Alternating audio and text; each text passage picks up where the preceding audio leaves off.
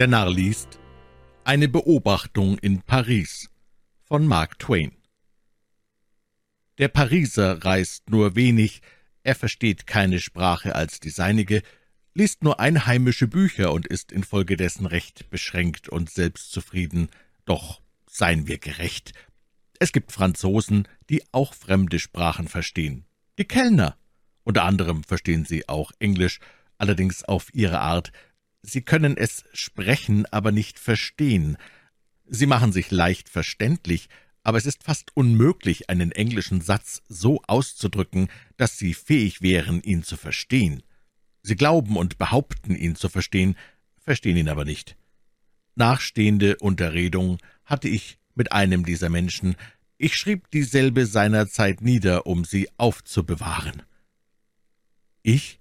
Das sind schöne Orangen, wo sind die her? Er, mehr? Ich werde gleich welche bringen. Ich, nein, bringen Sie keine mehr. Ich möchte nur wissen, wo sie her sind, wo sie gewachsen sind. Er, ja? Mit unerschütterlich gleichgültiger Miene. Ich, ja. Können Sie mir sagen, aus welchem Land Sie sind? Er, ja? Lächelnd mit stärkerer Betonung. Ich, entmutigt. Sie sind sehr erfrischend. Er, guten Abend, verbeugt sich und entfernt sich sehr befriedigt. Der junge Mann hätte ein guter Engländer werden können, wenn er sich ordentlich Mühe gegeben hätte, aber er war Franzose und wollte das nicht. Wie ganz anders bei unseren Leuten, sie benützen jede Gelegenheit, um Französisch zu lernen. Es gibt in Paris eine Anzahl französischer Protestanten, welche sich ein hübsches Kirchlein an einer der großen Avenuen, die vom Triumphbogen ausgehen, bauten. Sie wollten dort die rechte Lehre auf die rechte Art in französischer Sprache predigen hören. Aber ihre Freude wird ihnen verdorben. Unsere Landsleute kommen ihnen jeden Sonntag zuvor und füllen den ganzen Raum. Wenn der Geistliche die Kanzel betritt, findet er das Gotteshaus voll von andächtigen Fremden, von denen jeder ein kleines Buch in der Hand hat – anscheinend ein in Maroquin gebundenes Testament. Wenn man genauer hinsieht, erblickt man Bellows ausgezeichnetes und erschöpfendes französisch-englisches Taschenwörterbuch, das in Ansehen, Einband und Größe genau einem Testament gleicht. Diese Andächtigen haben sich eingefunden, um Französisch zu lernen. Das Gebäude hat daher den Spitznamen die Kirche für französische Gratislektion erhalten – diese Zuhörer eignen sich wahrscheinlich mehr Sprachkenntnis als allgemeines Wissen an, denn eine französische Predigt gleicht ganz einer französischen Rede. Sie nennt nie ein geschichtliches Ereignis, sondern gibt nur das Datum an. Wenn man darin nicht gut beschlagen ist, verliert man sich. Eine französische Rede aber lautet etwa wie folgt. Freunde, Bürger, Brüder, edle Glieder der einzig erhabenen und vollkommenen Nation, lasset uns nicht vergessen, dass der 21. Januar unsere Ketten zerbrach, dass der 10. August uns von der schimpflichen Gegenwart fremder Spione befreite, dass der 5. September seine eigene Rechtfertigung war vor Gott und der Welt, dass der 18. Brumaire den Keim zu seiner eigenen Bestrafung in sich trug, dass der 14. Juli die mächtige Stimme der Freiheit war, welche die Auferstehung den neuen Tag verkündete und die unterdrückten Völker der Erde einlud, das göttliche Antlitz Frankreichs zu beschauen und zu leben. Und lasset uns unseren ewigen Fluch aussprechen gegen den Mann des 2. Dezember und mit Donnerstimme der ureigenen Stimme Frankreichs erklären, dass es ohne ihn in der Geschichte keinen 17. März, keinen 12. Oktober, keinen 19. Januar, keinen 22. April, keinen 16. November, keinen 30. September, keinen 2. Juli, keinen 14. Februar, keinen 29. Juni, keinen 15. August, keinen 31. Mai gegeben hätte. Das Unvergleichliche heute einen glücklicheren und reineren Kalender besäße. Ich habe von einer französischen Predigt gehört, die in dieser wunderlichen, aber beredeten Weise schloss.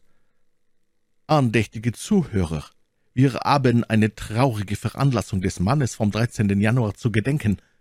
Die Folgen des ungeheuren Verbrechens vom 13. Januar stehen im richtigen Verhältnis zu der Größe der Tat selbst. Ohne diese wäre uns das kummervolle Schauspiel des 30. Novembers erspart geblieben. Die Gräueltat des 16. Juni wäre ohne sie nie verübt worden, noch wäre der Mann des 16. Juni nie zum Dasein gelangt.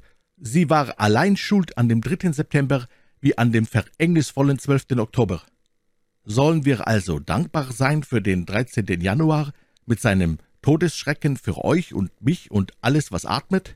Ja, meine Freunde, denn er gab uns auch, was ohne ihn nie und nimmer mehr gekommen wäre, den gesegneten 25. Dezember.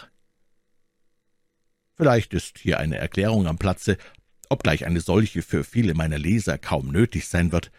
Der Mann des 13. Januar ist Adam, das Verbrechen jenes Tages war das Essen des Apfels, das traurige Schauspiel des 30. November war die Vertreibung aus dem Paradies, die Gräueltat des 16. Juni war die Ermordung Abels, am 3. September begann die Reise nach dem Lande Nord, am 12. Oktober verschwand die letzte Bergspitze unter der Sündflut. Wenn man in Frankreich zur Kirche geht, muss man einen Kalender, in dem die Gedenktage verzeichnet sind, mitnehmen. Trauben- und Molkenkur von Mark Twain Am Kursaal in Interlaken finden regelmäßig Konzerte im Freien statt. Man geht dabei in den Gartenanlagen spazieren und hat Wein, Bier, Milch, Molken und Trauben zur Auswahl. Für gewisse Kranke, welche die Ärzte nicht wieder zurechtstutzen können, sind Molken und Trauben die nötigsten Bedürfnisse, um ihr Leben weiter zu fristen. Einer dieser abgestorbenen Geister machte mir mit trauriger, tonloser Stimme die Mitteilung, dass er sich überhaupt nur noch von Molken ernähre und dies Getränk über alles liebe. Weshalb, wisse er nicht. Ein anderer, den nur noch die Traubenkur vor dem Tode bewahrte, erzählte mir, es würden dazu nur Trauben verwandt, die einen bedeutenden medizinischen Gehalt hätten, so dass die Traubenärzte sie wie Pillen verschreiben und einnehmen ließen. Zu Anfang der Kur, wenn der Patient sich noch sehr schwach fühlt, beginnt er mit einer Traube vor dem Frühstück, zwei während desselben, zwei zwischen den Mahlzeiten, fünf zum zweiten Frühstück, drei im Laufe des Nachmittags, sieben zum Mittagessen, vier zum Abendbrot und vor dem Schlafengehen isst er dann noch als Zugabe eine halbe Traube. Allmählich steigert sich dann die Zahl, je nach Bedürfnis und Fähigkeit des Patienten, bis er nach und nach so weit kommt, dass er jede Sekunde eine Traube und den Tag über ein Stück Fass voll verzehrt. Wer auf solche Weise geheilt wird, sagte mir der Kranke, verliere nie wieder die Gewohnheit, so zu sprechen, als diktiere er einem langsamen Schreiber, weil er zwischen jedem Wort eine Pause macht, um in Gedanken eine Weintraube auszusaugen. Sich mit solchen Menschen zu unterhalten, erfordert viel Geduld. Wer dagegen auf die andere Methode gesund geworden sei, den unterscheide man leicht von der übrigen Menschheit, weil er immer beim zweiten Wort den Kopf in den Nacken wirft, um in Gedanken ein Glas Molken zu schlürfen. Fangen nun zwei solche Leute zusammen ein Gespräch an, so könne man beobachten, mit welcher Regelmäßigkeit und Ausdauer sie immer dieselben Pausen und Bewegungen machen. Ein Fremder würde sicherlich meinen, er habe zwei Automaten vor sich. Man hört und lernt doch wirklich die wunderbarsten Dinge auf Reisen, wenn man nur die richtigen Leute trifft, die einem ihre Erfahrungen mitteilen.